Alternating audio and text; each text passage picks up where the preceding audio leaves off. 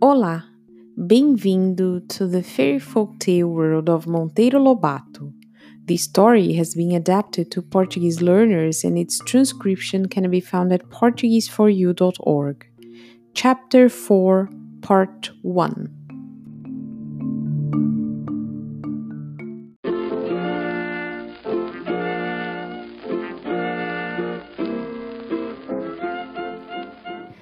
Tio Barnabé era um senhorzinho de mais de 80 anos que morava no rancho coberto de sapé, lá junto da ponte.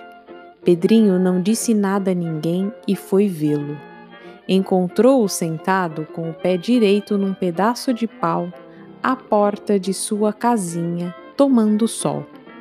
Tio Barnabé, eu vivo querendo saber de uma coisa e ninguém me conta direito. Sobre o Saci. Será mesmo que existe Saci? Ele deu uma risada gostosa e, depois de encher de fumo o velho cachimbo, começou a falar. Pois, Pedrinho, Saci é uma coisa que eu juro que existe. Gente da cidade não acredita, mas existe.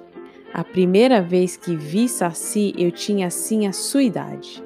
Isso foi no tempo da escravidão, na fazenda do Passo Fundo que era do defunto Major Teutônio, pai desse coronel Teodorico, compadre de sua avó, Dona Benta. Foi lá que viu o primeiro saci. Depois disso, quantos e quantos. Conte então direitinho o que é o saci. Bem, tia Anastácia me disse que o senhor sabia, que o senhor sabe tudo. Como não hei de saber tudo, menino, se já tenho mais de 80 anos? Quem muito vive, muito sabe. Então conte, que é afinal de contas o tal Saci?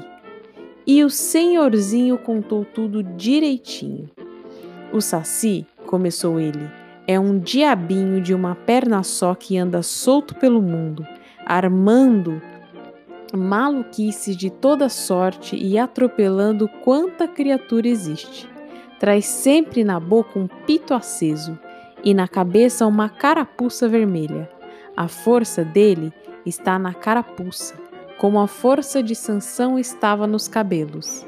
Quem consegue tomar e esconder a carapuça de um saci fica por toda a vida senhor de um pequeno escravo.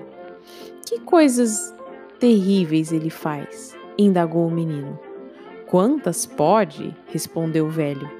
Azeda o leite, quebra a ponta das agulhas, esconde as tesourinhas de unha, embaraça os novelos de linha, faz o dedal das costureiras cair nos buracos, bota moscas na sopa, queima o feijão que está no fogo, estraga os ovos das ninhadas.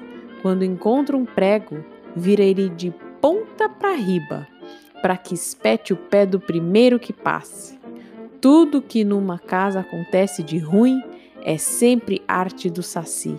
Não contente com isso, também atormenta os cachorros, atropela as galinhas e persegue os cavalos no pasto, chupando o sangue deles.